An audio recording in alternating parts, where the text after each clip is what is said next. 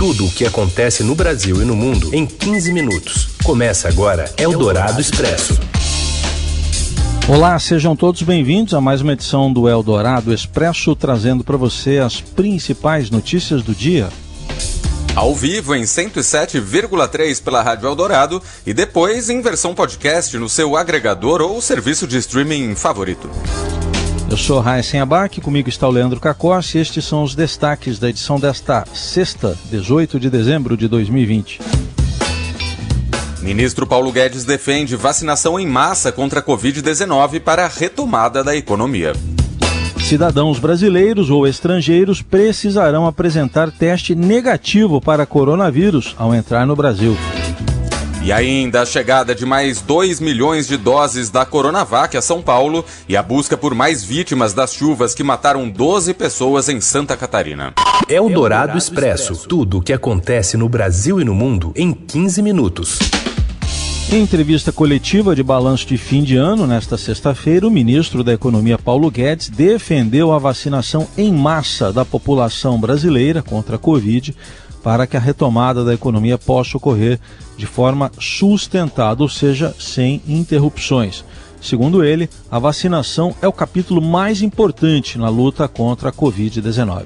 Só é possível sustentar essa recuperação econômica, esse desafio vem à frente, que é transformar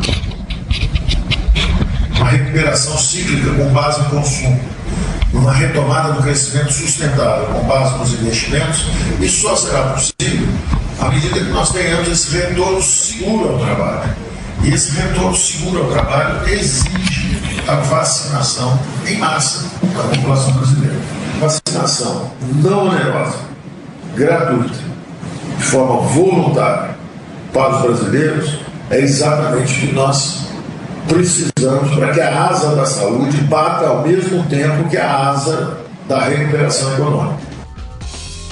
Então tá aí, o ministro Paulo Guedes afirmou então só ser possível sustentar a recuperação econômica baseada no consumo e investimentos após a imunização da população. E o Supremo Tribunal Federal decidiu pela obrigatoriedade da vacinação contra a Covid-19. A medida, porém, não significa vacinação à força, ou seja, sem o consentimento do indivíduo. Na contramão, o presidente Jair Bolsonaro afirmou em transmissão ao vivo nesta quinta-feira que não aplicará medidas restritivas a quem se recusar a tomar a vacina. O Supremo não mandou impor medidas restritivas. O Supremo falou que o presidente da República, os governadores e os prefeitos podem impor. Da minha parte, zero. Agora, todos os governadores vão impor medidas restritivas? Eu não acredito. Eu não quero botar a mão no fogo por ninguém. Tá? Eu acho difícil. Não acredito. E depois de pousar ao lado de Zé Gotinha na quarta-feira, num tom mais ameno ao lançar o Plano Nacional de Vacinação contra a Covid, hoje, no Rio, o presidente Bolsonaro instigou policiais contra a imprensa, dizendo que é uma fábrica de fake news. Da capital fluminense, fala o Caio Sartori. Boa tarde, todo mundo da Rádio Dourado. É, o presidente Jair Bolsonaro veio ao Rio hoje para participar de uma formatura da Polícia Militar, né, de 485 soldados da Polícia Militar e enquanto discursava para esses novos agentes, ele instigou os, esses policiais a não acreditarem no trabalho da imprensa. Falou para que na hora de agir é, é sempre bom pensar que a imprensa, segundo ele, não quer a verdade e que a imprensa é uma fábrica de fake news, aí nas palavras do, do presidente. Né? Segundo ele, quem diz a verdade são as mídias sociais e, enfim, o presidente também, enquanto defendia é, a polícia, enfim, sair em defesa dos policiais, também deu a entender que falava de Fabrício Queiroz, né, o, o ex-assessor de Flávio Bolsonaro e amigo do presidente Jair Bolsonaro, que é denunciado como suposto operador daquele esquema de rachadinhas na Assembleia Legislativa. É, segundo Bolsonaro, é, ele teve ao longo da vida policiais bons ao seu lado e que hoje seriam massacrados pela, pela mídia, né? É, se referindo aí à ampla cobertura do caso Queiroz pela imprensa.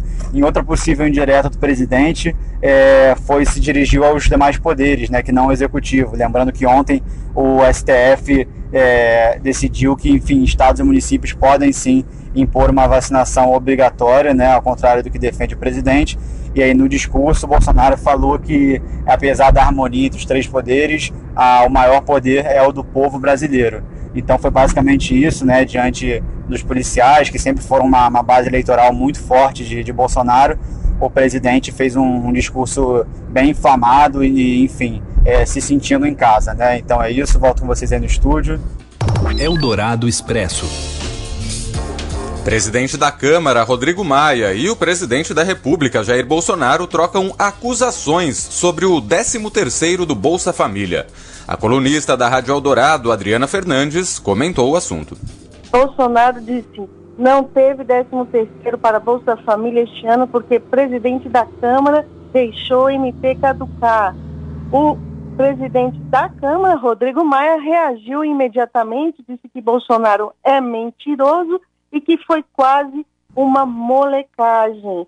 A resposta do presidente, é, do presidente da Câmara, está correta. Essa MP que foi no ano passado para garantir o 13 terceiro foi pago o 13 terceiro e deixou caducar e o governo, a equipe econômica nesse ano não queria garantir o 13 terceiro por conta do gasto já excessivo que estava tendo no auxílio emergencial. É preciso lembrar que os, os integrantes, os beneficiários do Bolsa Família, em 2020, com a pandemia, migraram para o auxílio emergencial. Então, essa confusão toda gerou um novo problema de votação. O presidente Maia disse que vai colocar hoje em votação a MP 1000. Essa MP foi a MP que garantiu a prorrogação do auxílio de 600 para 300 reais. O governo queria deixar ela caducar, porque já estava, a MP já vale, né,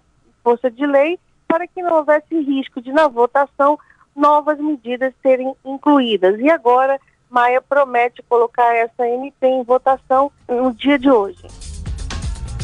E há pouco, em entrevista coletiva de balanço de fim de ano, o ministro da Economia Paulo Guedes disse que, ainda que contra sua vontade, não recomenda o pagamento do 13º do Bolsa Família. Eldorado Expresso.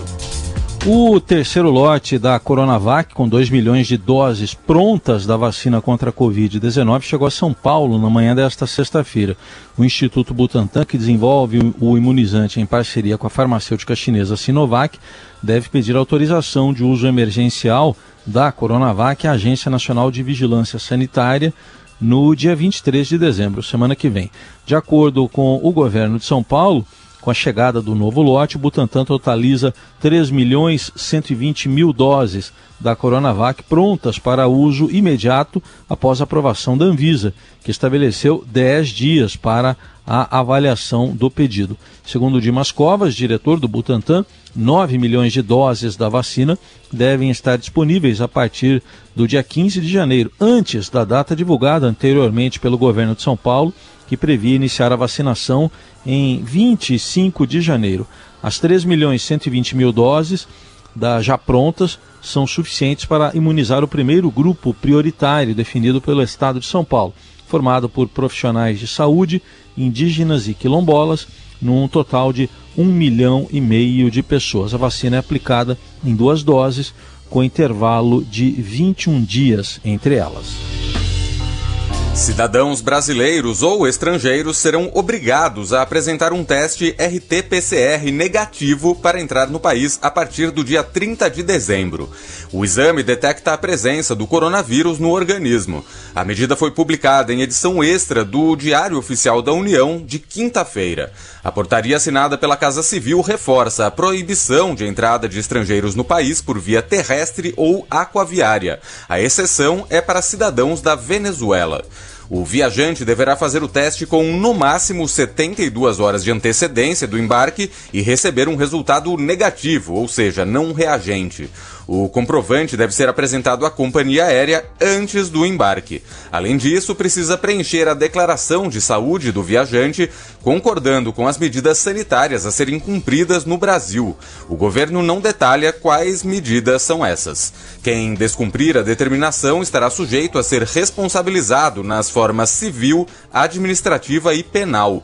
O infrator também poderá ser deportado ou repatriado imediatamente e, se for o caso, poderá ter o pedido de refúgio inabilitado. Eldorado Expresso.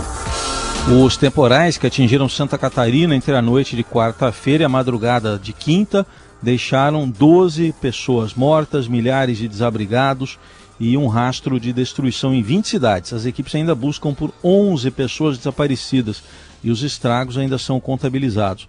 A força das águas arrasou a área urbana de Presidente Getúlio, em Santa Catarina, e já causou ao menos seis mortes. A cidade mais atingida foi essa, de Presidente Getúlio, que fica no Vale do Itajaí, onde morreram nove pessoas. Duas mortes ocorreram em Rio do Sul e uma em Ibirama, segundo os dados da Defesa Civil. Só em Presidente Getúlio, que é uma cidade com um pouco mais de 16 mil habitantes, cerca de 10% dos moradores ficaram desabrigados ou desalojados. A cidade está com o fornecimento de energia elétrica, de telefone e de água comprometidos e, segundo a meteorologia, choveu na cidade em uma noite 70% do previsto para todo o mês de dezembro. A BR-470, que liga o oeste do estado aos portos, ficou interditada em dois pontos por queda de barreira e transbordamento de um ribeirão. E na Grande Florianópolis, ruas ficaram alagadas e houve registro de deslizamentos sem vítimas. A Defesa Civil mantém os alertas para temporais no Vale do Itajaí, Litoral Norte, Grande Florianópolis, Litoral Sul e parte da, dos Planaltos Sul e Norte. E segundo o comunicado, há um risco muito alto de deslizamentos no Alto Vale do Itajaí e risco alto no Médio e Baixo Vale e ainda na Grande Florianópolis. Não se descarta o risco de alagamentos e de enxurradas nestas regiões. Ainda de acordo com as informações da Defesa Civil, por causa do mau tempo, o governador não conseguiu se deslocar para o Alto Vale. O Estado vai instalar uma base do Grupo de Ações Coordenadas em Rio do Sul para acompanhar a situação. E segundo a assessoria do governo do Estado, o presidente Jair Bolsonaro ligou para o governador Carlos Moisés para manifestar pesar pelas vítimas e informou que o secretário nacional de Defesa Civil chega a Santa Catarina ainda a, a, ainda nessas próximas horas para acompanhar a situação. Eldorado Expresso. Seu dinheiro em ação. Os destaques da Bolsa. Com Felipe Saturnino. Boa tarde, Felipe. Boa tarde, Leandro. Tudo bem? Boa tarde, Raicim. Boa tarde. E como é que o mercado vai reagindo a esta sexta-feira, hein, Felipe? Pois é, o Ibovespa vai operando em leve alta nesta sexta, Leandro descolado lá das quedas né, das bolsas do exterior, em uma nova sessão em que o Ibovespa volta a perseguir a sua máxima histórica. Perdão, o principal índice acionário da Bolsa Brasileira neste momento sobe 0,3% para 118.725 pontos, rondando o patamar de 119 mil pontos, né, que foi frequentado pelo Ibovespa pela última vez é, no mês de janeiro. Com isso, o índice vai ficando aí a apenas 600 pontos da sua máxima histórica, né, que é de 119.593 pontos, e vai neste momento acumulando uma alta de 3% no ano de 2020. O que puxa a alta do Ibovespa hoje, Leandro, são aí ações ligadas a commodities, né, papéis da mineradora Vale vão avançando, né, com a disparada do minério de ferro negociado na China, e a alta do minério de ferro também afeta aí siderúrgicas, né, que avançam e ajudam a sustentar nova alta do índice hoje, como os Minas, CSN e Gerdau. Outro destaque corporativo é para ações ligadas à celulose, né, outra commodity, com as produtoras Suzano e Clabin, que neste momento vão aí liderando as altas percentuais do Ibovespa. Lá fora, como eu disse, o ambiente não está favorável ao risco, né? Os índices acionários à vista dos Estados Unidos, após terem fechado ontem novas máximas históricas, hoje operam em queda de olho nas conversas por estímulos fiscais também nos casos de coronavírus nos Estados Unidos. Os investidores, claro, estão muito preocupados aí com essas conversas pelo, por um pacotão né, de estímulos fiscais lá. Na quarta, congressistas democratas e republicanos apontaram que estão mais perto de um acordo de cerca de 900 bilhões de dólares. O dólar por sua vez, vai subir no 0,4%, agora cotado aos R$ 5,09. A moeda vai devolvendo um pouco das quedas recentes, com preços menores atraindo mais comprador, compradores, mas neste mês é bom lembrar, o dólar tem uma tendência de queda, já caiu 4,5%, Leandro. Muito bem, mais notícias e todos os detalhes do mercado financeiro você encontra em seudinheiro.com. Exato, lá no seudinheiro.com você tem melhor, o acesso às melhores aí matérias em, em finanças pessoais, investimentos e, claro, logo menos, o fechamento dos mercados financeiros. Obrigado, Felipe. Bom fim de semana, até segunda. Obrigado, Leandro. Bom fim de semana, até segunda também. Um abraço. Você ouve Eldorado Expresso. Seguimos com as principais notícias desta sexta-feira. Agora, para falar de uma decisão que pode ser histórica na Libertadores. Bom, Leandro Cacossi espera que seja uma decisão entre dois times argentinos. Eu Sim. espero que seja pelo menos um time brasileiro. né? Eu estou esperando. Mas Qual? fala, Robson Morelli. Olá, amigos! Hoje eu quero falar dessa decisão que deve entrar para a história semifinal de Libertadores entre Palmeiras e River Plate, River Plate e Palmeiras. O River conseguiu sua classificação de forma espetacular, com seis gols na última partida diante do Nacional do Uruguai e chega muito credenciado para esta decisão de semifinal. Pela primeira vez na competição deste ano, o Palmeiras não é favorito. O River, no caso, é o grande favorito deste confronto. Os dias já foram agendados, dia 6 de janeiro e 13 de janeiro, ida e volta. O Palmeiras é um time forte, mas é ainda um time em formação. O River é um time que conhece muito bem os caminhos para se chegar à final de Libertadores. Em 2018 foi campeão diante do Boca Juniors, seu maior rival. Em 2019 esteve novamente na decisão diante do Flamengo, perdeu a final, mas estava vencendo até os minutos finais por 1 a 0, quando Gabigol fez dois gols e virou a partida espetacularmente e agora tenta diante do Palmeiras passar para a final, mais uma final é, é, seguida na sua caminhada. Em 99, quando o Palmeiras ganhou a sua única Libertadores, o Palmeiras passou pelo River Plate. Aquilo é passado, aquilo serve como é, é, um olhar, uma vitrine para ganhar forças. Mas este confronto é diferente. Este River é um River que chega forte e o Palmeiras vai ter que se desdobrar para passar na semifinal. Tem condições, mas vai ter que fazer o seu serviço de casa muito bem feito e jogar como nunca jogou nesta Libertadores. É isso, gente. Falei, um abraço a todos, valeu. Eldorado Expresso.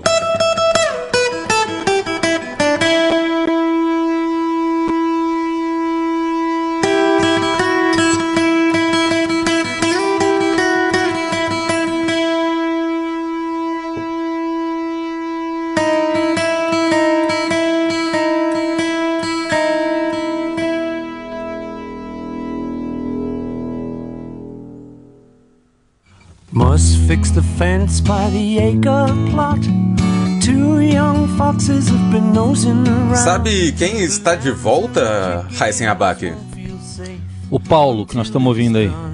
Seu amigo Paulinho, Paul McCartney, que lançou hoje nas plataformas digitais McCartney 3, seu novo álbum gravado totalmente em casa durante o período de isolamento social.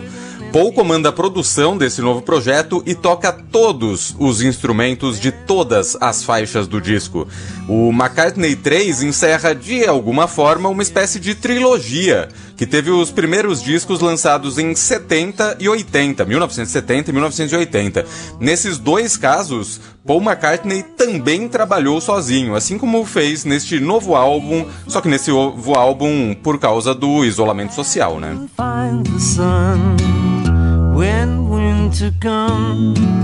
Muito bem, com o som do Paulo, mas lembrando também que o Kate Richards faz 77 anos hoje, né, Leandro Cacossi? Sim. 77 e é um estudo de longevidade, o Kate Richards também. Bom, a gente encerra Praticamente aqui o... imortal. Isso, é, vai contar para as futuras gerações como foi a pandemia. Terminando aqui o Dourado Expresso desta sexta, encerrando mais uma semana. Um ótimo fim de semana para você. Até segunda. Bom fim de semana para todo mundo, até segunda. When summer's gone, we're gonna fly away and find the sun when winter comes. Você ouviu Eldorado Expresso tudo o que acontece no Brasil e no mundo em 15 minutos.